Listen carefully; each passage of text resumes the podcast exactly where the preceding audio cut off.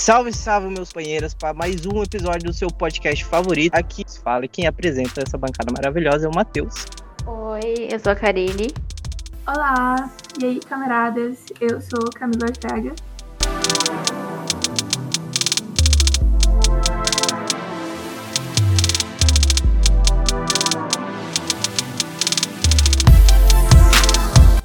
A gente vê influenciadores cobrando as pessoas politizar, tomarem atitudes, tomarem posicionamentos. Teve no começo do ano também aquele vídeo que gerou repercussões, sejam negativas ou positivas, como tudo que o Felipe Neto fala. As pessoas que se omitem já estão caminhando para o lado de quem está errado. É basicamente o que o Felipe Neto quis dizer com aquele vídeo que ele dá o diploma de fascista, eu não lembro direito, é, para as pessoas que preferem não dizer ou não opinar sobre os erros do governo atual. Quem não é estritamente contra o opressor já está contra o oprimido. Sim, sim, é basicamente o que ele quis passar. Claro que o Felipe Neto é uma figura, claro, se contradiz o tempo todo, mas ao mesmo tempo é uma forma importante, ou seja, comunicativa, para até estimular jovens cada vez mais cedo a entenderem o que é se politizar, mas ele em si também pode ser uma má influência para essa nova geração. A gente vendo que cada vez mais a gente cria mais grupos, até um seguindo um certo padrão entre adolescentes que querem se politizar ao máximo e dizerem tudo que pensam ou, se, se sentirem no dever de comentar sobre tudo que acontece no mundo, seja no Brasil, seja lá fora, seja em Marte, todo mundo quer se, sabe, falar o que ela pensa e se posicionar sobre qualquer assunto. É, eu acho que principalmente enquanto a gente está crescendo e enquanto a gente está em constante contato com a mídia, né? E a mídia, ela é propagadora de, das ideias dominantes, obviamente. É, hoje em dia, a mídia é dominada é, majoritariamente por, pela burguesia liberal, certo? Essa ideologia liberal, ela controla a mídia, controla o que a gente assiste, controla o que a gente escuta. E a única forma de você olhar a política, de você olhar a notícia e realmente ver o que aquilo significa é através do estudo. Eu sei que ninguém, assim, falar adolescente, vai ficar feliz em pegar um livro de teórico político e ler, tá ligado? Mas por isso tem grandes facilitadores. E eu não vou falar influencers, mas gente, professores de política mesmo. Só que aí tem outro desafio, da mesma forma que tem muita gente que que quer levar você para um ponto de ótica liberal, quer levar você para um ponto de ótica fascista. Por exemplo, quantas pessoas que pagam aquele curso do Olavo de Carvalho querer entender de política e acaba só como um fascistinha no final, entendeu? Dito isso, a única forma de você realmente ser politizado de verdade é consumir várias teorias políticas diferentes, entender onde elas se contrastam e ser crítico, ser crítico, ter um pensamento crítico o tempo todo sobre o que, que é real e o que, que é falácia. Porque se tem uma coisa que existe na política é falácia de um lado para o outro, entendeu? Então, eu acho que o nosso primeiro passo para se politizar é olhar a realidade, olhar a sociedade à nossa, nossa volta, olhar o que você sabe de política e tentar ver como que é aplicado na sociedade.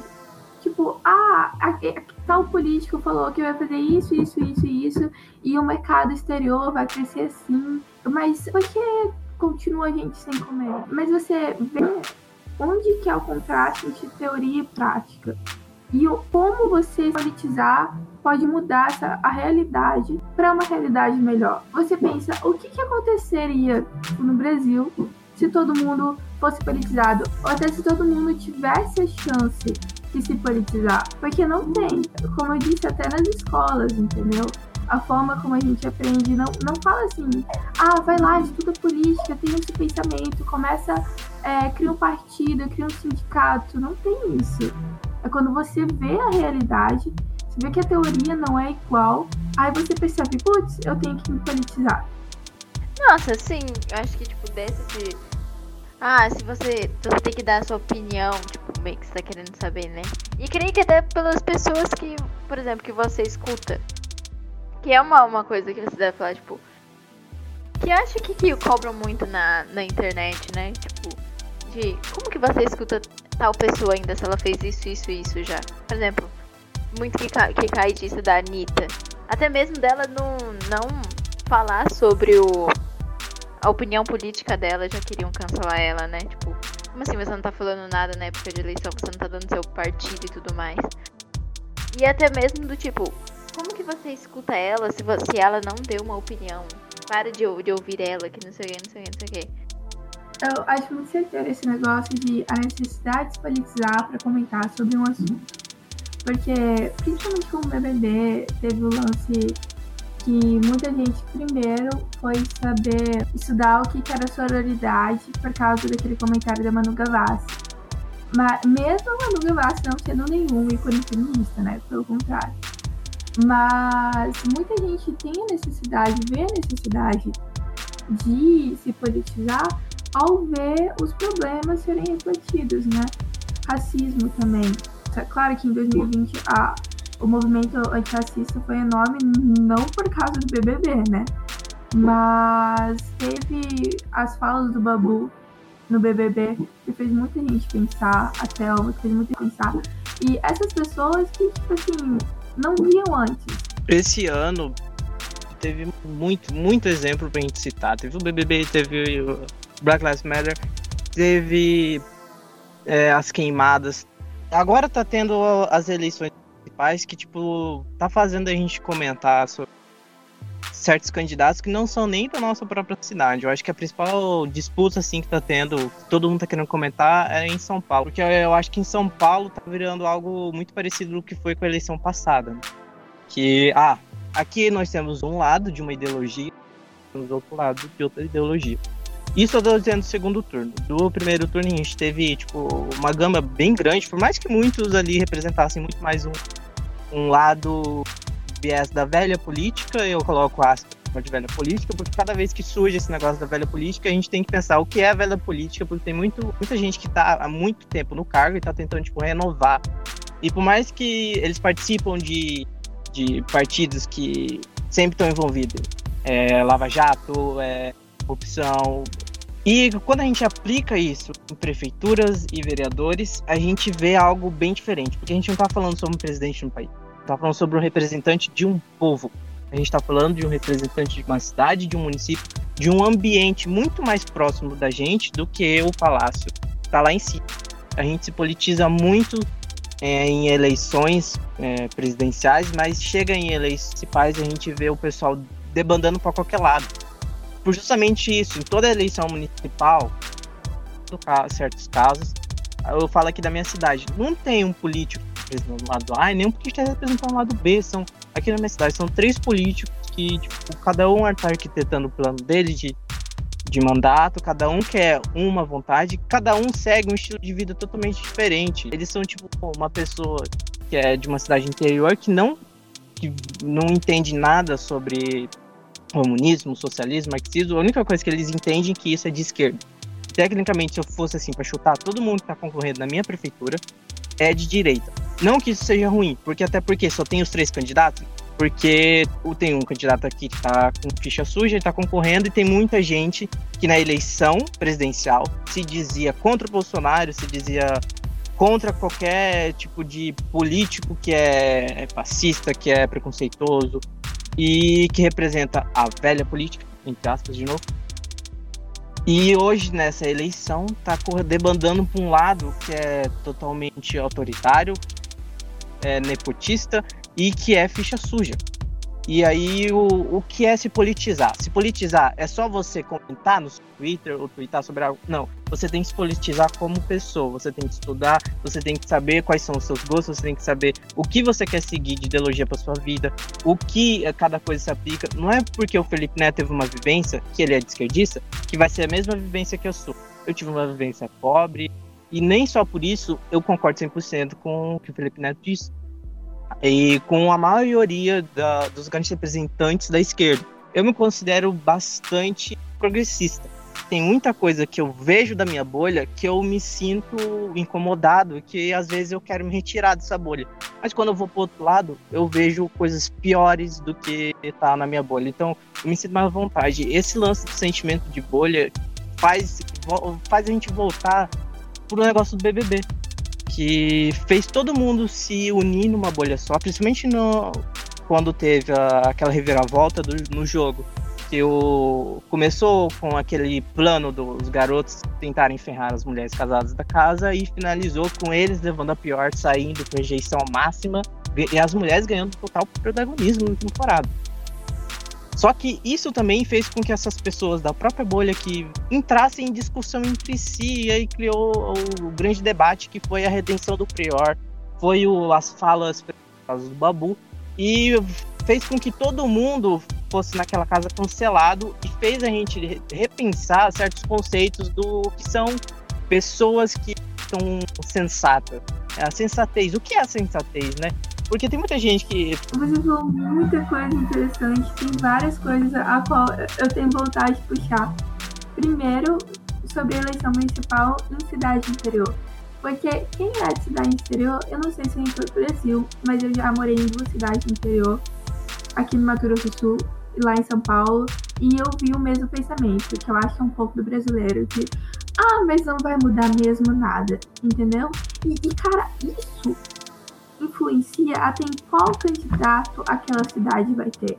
Porque se ela acha que não vai mudar mesmo nada, vai um cara, depois vai o filho do cara, depois vai o neto do cara, depois vai o sobrinho, o genro, entendeu? Tentando lá entrar na política porque ele já tem um sobrenome, ou porque ele tem um apoio é de pessoas que estão naquela cidade sem saber o que estão fazendo, sabe? E também em cidade interior é muito difícil você ver um candidato levantando uma bandeira. Que nem você falou, aqui na nossa cidade, no Bonito, é...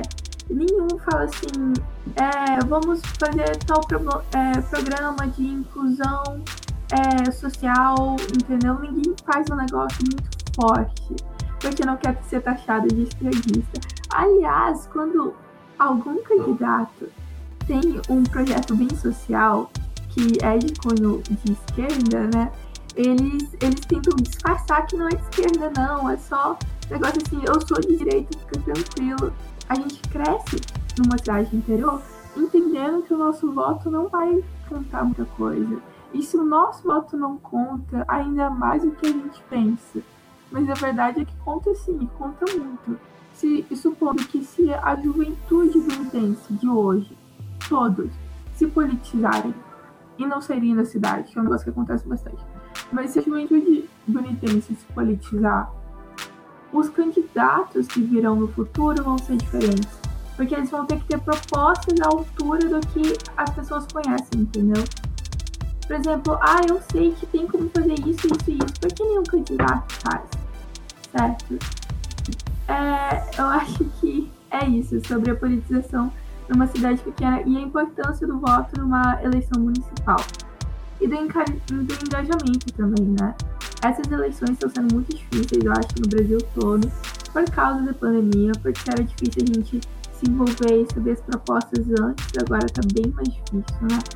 Mas alguns candidatos estão fazendo muito, muitos vídeos, muitas lives, também tem isso a politização ela pode não parecer fazer uma mudança grande agora, mas você vai influenciar pessoas, cara, daqui a tipo, 10 anos, o meio que você vivia pode estar completamente diferente, porque você se politizou e você colocar esse politiza também, estuda, vê o que você acha que é certo, o que você acha que é justo para nossa sociedade.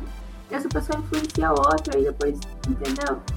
eu falar sobre o que você citou de velha e nova política, o que é política velha, o que é política nova, eu acho que não é uma política datada. Por exemplo, quando tinha Paulo Freire e os caras da educação, é, eles eram visionários, entendeu?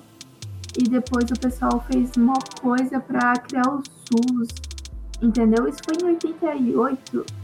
E, e, eles eram visionários, era uma, era uma política nova, entendeu? Era uma política progressista.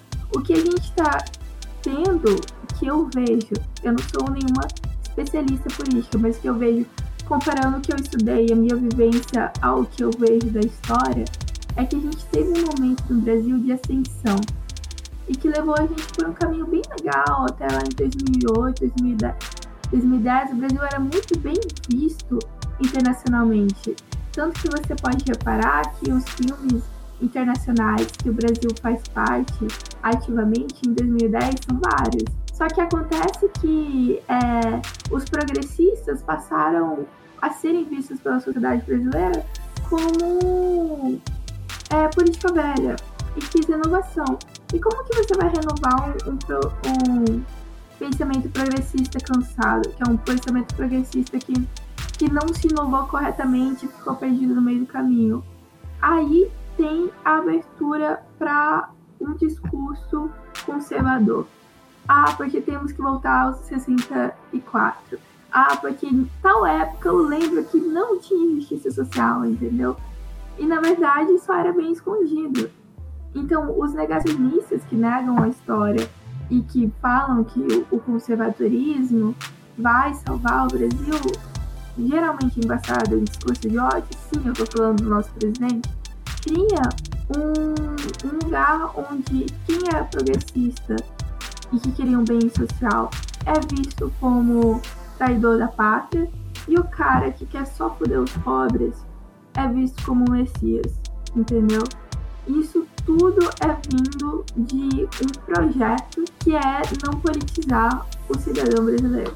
É, o, o pior que você falando sobre essa ascensão conservadorista no Brasil é a gente comparar que isso tá rolando no mundo inteiro. Da, dos lugares que eu procurei para tentar me informar, o porquê que o conservadorismo está tão em alta, eu achei a, certas coisas que para mim não faziam sentido, nem vou citar aqui, porque eu acho que não faz sentido eu ficar especulando por que se já rolou. Eu acho que enquanto a gente está vivendo isso, a gente não vai entender direito, mas eu acho que, sei lá, daqui 20 anos a gente vai conseguir explicar e até achar um motivo do porquê o conservadorismo subiu tanto. Mas o mundo em si está ficando mais conservador e ele está caminhando também para um lado mais liberal economicamente. Você vê essas grandes reuniões entre países, a gente vê, tipo, principalmente nos projetos socioeconômicos deles, é um, um caminhar liberal, mas ao mesmo tempo pensando no social.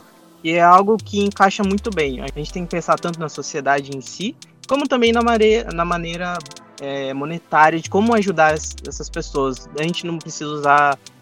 É, enquanto a gente vive em uma sociedade, a gente pensar numa solução global, a gente não consegue, mas a gente consegue caminhar por vários caminhos que vão levar a uma igualdade global. Eu acho, claro que isso está anos distante da gente. A gente não vai viver até encontrar essa sociedade mais igualitária globalmente, até porque justamente por isso, por a gente se fechar entre pensamentos e um certo chefe de estado de um país pensa de um jeito, o outro chefe de estado de um país pensando de outro cria um atrito muito maior. A gente tem um bilhão de exemplos que aconteceram nesses últimos dois ou três anos entre líderes de sociedades totalmente muito bem estabilizados, que têm um pensamento conservador, e a gente vendo líderes de sociedades totalmente muito bem estabilizadas, que são mais liberais, progressistas, ou esquerda. A gente vê esses caminhos errados, principalmente quando a gente vê o Trump na cúpula contra o global, dizendo que ele não acredita no crescimento global. E essas opiniões normalmente fortalecem com que novos indivíduos surjam buscando revisionismo sobre conceitos que são estritamente bem estabilizados, como a Terra plana, como o Super Xandão. O Super Xandão você tá brincando, tá? Ele pode estar tá zoando, mas certas pessoas, principalmente crianças que vão estar tá vendo o conteúdo dele, vão ver aquilo e vão levar algo como real. E é o que eu queria principalmente focar. Hoje o jovem no Brasil não é levado a sério. Como diria o Charlie Brown Jr., em qualquer realidade ele nunca vai ser levado a sério. E a gente tratar todo jovem de K-pop como um militante é, que só quer ver sangue, a gente vai criar esse jovem vivendo assim, vivendo errado. A gente tem que buscar incentivar a ele procurar boas fontes, não procurar qualquer fonte, é procurar boas fontes, assim informar. A gente não pode deixar ele caminhar no, naquele caminho estrito e totalmente errado. Porque quando ele virar um adulto, ele vai virar um adulto ou conservador, ou um adulto que está vivendo numa realidade totalmente fora da nossa. E por isso que hoje em dia a internet fomenta muito essas maneiras de pensamento em massa. Porque a gente encontra certos grupinhos e a gente se encaixa naquele grupinho até, até a, a gente ser cancelado ou a gente não. a gente começar a pensar um pouquinho fora da, da bolha. E é bom a gente procurar sempre abrir o debate e não fechar do outro lado. Por mais que o outro lado tá falando bosta, é bom você ouvir. Claro que tem sempre um limite, né? Você não vai querer conversar com um nazista ou com um cara que é racista. Mas a, só de abrir o, a oportunidade de outra pessoa estar tá falando diferente de você, você querer ouvir, é, é, excelente isso. Tem, por exemplo, a Camila tem muita coisa que eu vejo aquela no Twitter, eu não me encaixo ali nos pensamentos dela. Mas do, do que eu converso com ela, é muito interessante ver a maneira que ela pensa, porque faz com que eu repense os meus conceitos. Só esse fato de fazer eu repensar é importante, porque ninguém vai estar sempre certo. Você pensar que a sua opinião formada vai caminhar para você pro resto da vida, isso é totalmente errado. E esse é o lance do ser humano e o que fez a gente aprender muito em 2020, né? Todo mundo pode errar, todo mundo tem o direito de errar, todo mundo tem que continuar errando para poder acertar. Não é persistir no erro. O lance é a gente errar, aprender e voltar às coisas. Eu tenho uma coisa a acrescentar que é muito importante que eu lembrei agora sobre o, a, o aumento desse conservadorismo mascarado de fascismo e um panismo desgraçado que não tem ponto nenhum além da destruição. Tem um livro que se chama A Barbárie, de Michel Henry. Ele fala que é um livro bem difícil de ler, sério. Tive muita dificuldade, não li inteiro, mas eu posso falar com propriedade que eu tô falando agora, porque essa parte eu li. Ele fala que quando a gente perde a cultura, a gente está fadado à barbárie. Quando a gente perde a empatia, a gente está fadado à barbárie, entendeu? Quando um cara vê um mendigo na rua e não se incomoda com isso, a gente já tá vivendo a barbárie, entendeu? Já é o caos. Não vai chegar o caos, já é o caos. Porque imagina um mundo onde as pessoas veem alguém sofrendo, tipo, na frente delas, passando fome, e acham ok, entendeu? E acha que ela não teve, é, não quis, não tá ali porque não quis trabalhar, ou, sabe? é, essa, esse crescimento de pensamentos absurdos é a falta de um senso crítico e de uma cultura que acolhe. A gente perde essa, a gente perdeu essa cultura acolhedora. Tanto que isso é, é uma pesquisa que eu estou fazendo na faculdade de iniciação científica sobre o ato de acolher. E porque é tão, isso é tão fácil, porque a gente não faz, entendeu? Porque a gente está vivendo essa barbárie já e está aumentando há tantos anos que a gente nem percebe mais. Enfim, sobre isso, eu acho que vai fazer uma ponte muito importante com outro episódio, que é a importância de ler. Porque tem um livro que se chama Fahrenheit. Tem um número, não sei se era 21, alguma coisa. Enfim, eu não lembro o número, mas é Fahrenheit um número aí.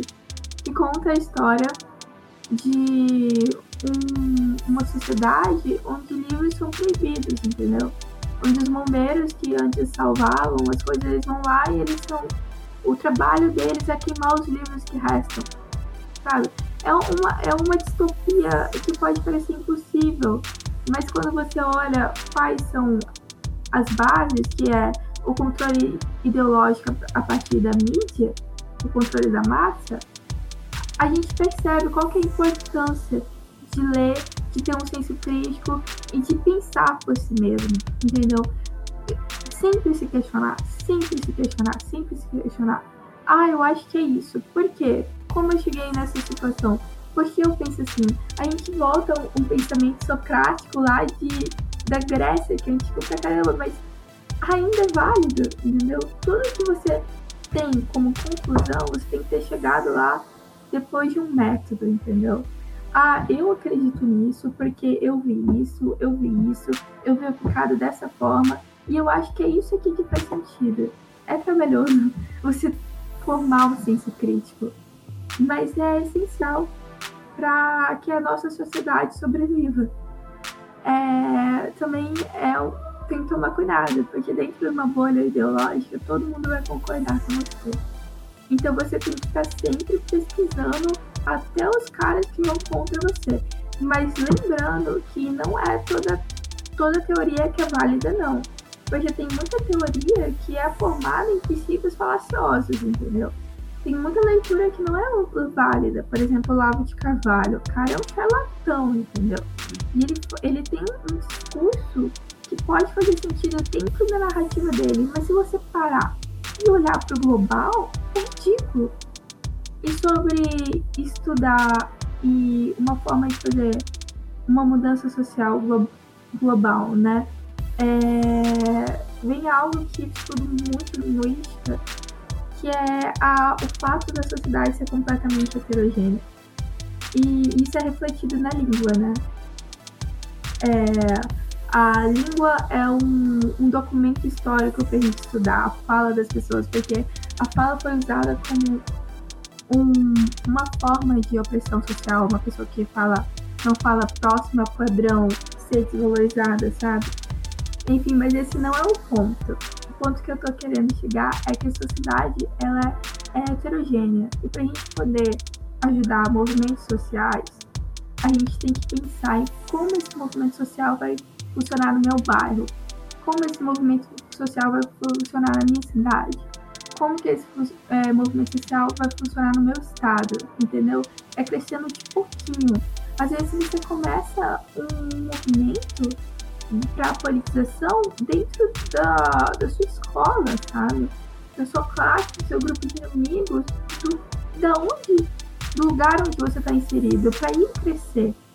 Porque você, só você vai saber os detalhes de onde você vive e por que as coisas são como são. Então, se você vê um problema, pense em como que você pode ajudar para resolver esse problema.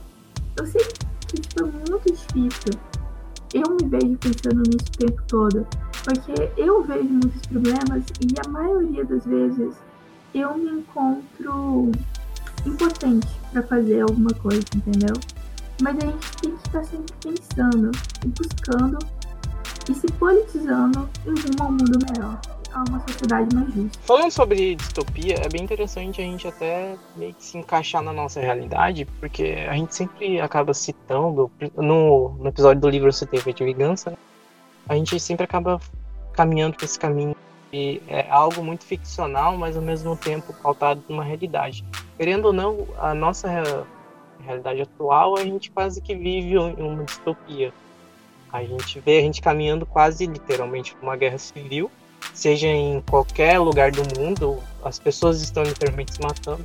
É, o que eu estou dizendo é a radicalização. A que ponto que a gente está chegando, né? A radicalização está partindo de qualquer lado, tá? Nenhum lado que se radicaliza está sendo certo. E às vezes as, as próprias pessoas que se radicalizam não vê que elas estão se radicalizando.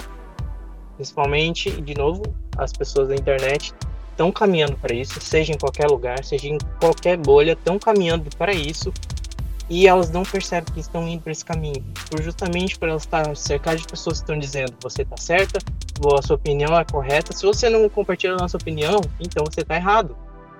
E o que, o que isso vai acarretar pra gente no futuro? Mais divisão. A gente não vai conseguir se unir. Vai chegar um momento, claro, aqui no Brasil vai ser muito difícil estourar uma guerra civil por conta desse lance que ainda é uma guerra que vive apenas no ambiente virtual.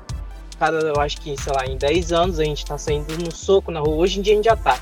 Mas eu acho que as pessoas vão se organizar para sair no soco na rua, literalmente. É, é algo que a gente não tá caminhando para a união. A gente só vai se separar mais e a gente vai acabar se matando, entrando numa guerra civil global. É, é, isso é o futuro da humanidade. E não é eu que estou dizendo, é estudiosos que estão dizendo. A gente não está caminhando um caminho que brilha o, a luz e um futuro. O coronavírus é uma crise tanto de saúde quanto social. A, as pessoas usarem as, esse lance do social como algo negativo. A gente pensar para a sociedade pensar em ajudar quem é menos favorecido, algo totalmente negativo. Se você tá vivendo bem, ok. Se você não tá vivendo bem, a culpa é sua. E de novo eu vou dizer, para onde a gente vai caminhar? Para a barbárie. Que tem diferentes tipos de, de, radicalização, né? Porque você pode se radicalizar no, na pauta social que você defende. Por exemplo, tem muita gente que é, se radicaliza no movimento negro. Estão certas, entendeu? Elas estão levantando a bandeira delas em todos os campos da, da vida delas. Muita gente se. A radicalização não, não só. Ela não só é, tem como objetivo cair no soco às vezes, entendeu? A radicalização é importante para. Por exemplo, a gente olha para a Guerra Fria, que foi uma luta de duas ideologias e uma perdeu. E a gente está vendo isso até hoje. Por exemplo, a palavra comunista é quase um xingamento no, nos Estados Unidos, que é o que é mais afetado ainda pela ideologia da Guerra Fria, né? Hoje, a gente tem essa separação muito grande, foi o que você comentou que é errado mesmo. Mas eu acho que a radicalização, não radicalização com o objetivo de cair no soco, mas a, a politização ela leva a você se radicalizar em algum momento. Eu não sei se é esse o objetivo que você queria, mas quanto mais você lê, você estuda, você pesquisa uma teoria, uma forma de governo, você começa a perceber que você pode ajudar a fazer do mundo um lugar melhor nesses termos. E daí, para você fazer isso, você se radicaliza. Então você aprende tudo e você vai defender esse ideal com a sua garra, porque você acha que é o que vai levar a um lugar melhor. Mas a radicalização, ela tem que ter em vista a união, a união social, a, a junção, a reestruturação do país numa nação forte de novo. Sem cair também novamente daquele ufanismo que sempre leva ao fascismo. Bom, família, é, é uma visão que a gente só quer passar para vocês. A gente não quer chegar aqui e falar assim, ó, surgir sessões de estão errado. Se vocês repensarem se o, o, jeito de vocês está sendo certo ou não, já vai valer de muito, porque a gente não está dizendo aqui que a gente, o que a gente está falando é certo. É só. A gente está vivendo uma época que a gente tem que começar a se cuidar. É, e se cuidar, o que eu digo é socialmente, a maneira que a gente está se portando como sociedade. Para, claro, a gente não acarretar na barbárie. E falando em barbárie, eu vou citar um trecho do meu autor favorito de fantasia, era um cara que tinha muito fetiche na barbárie. E, mas é algo que, que a citação dele é bem verdadeira. Ele disse certa vez que a barbárie é um estado natural da humanidade. A civilização não é algo natural, mas um capricho da circunstância. A barbárie há de triunfar no final. Robert Evenhoud. Ele era um texano, como disse no outro episódio, extremamente preconceituoso, caucasiano branco, dos anos 30. Mas ele tinha esse pensamento há um século atrás. E um século atrás se acendeu a ideologia nazista e fascista na Europa. E hoje em dia a gente está vivendo algo caminha para esse caminho da barbárie. A gente tem que repensar para a gente não cair nisso. É isso, família. Fiquem com Deus, repensem. Tchau! Thank you.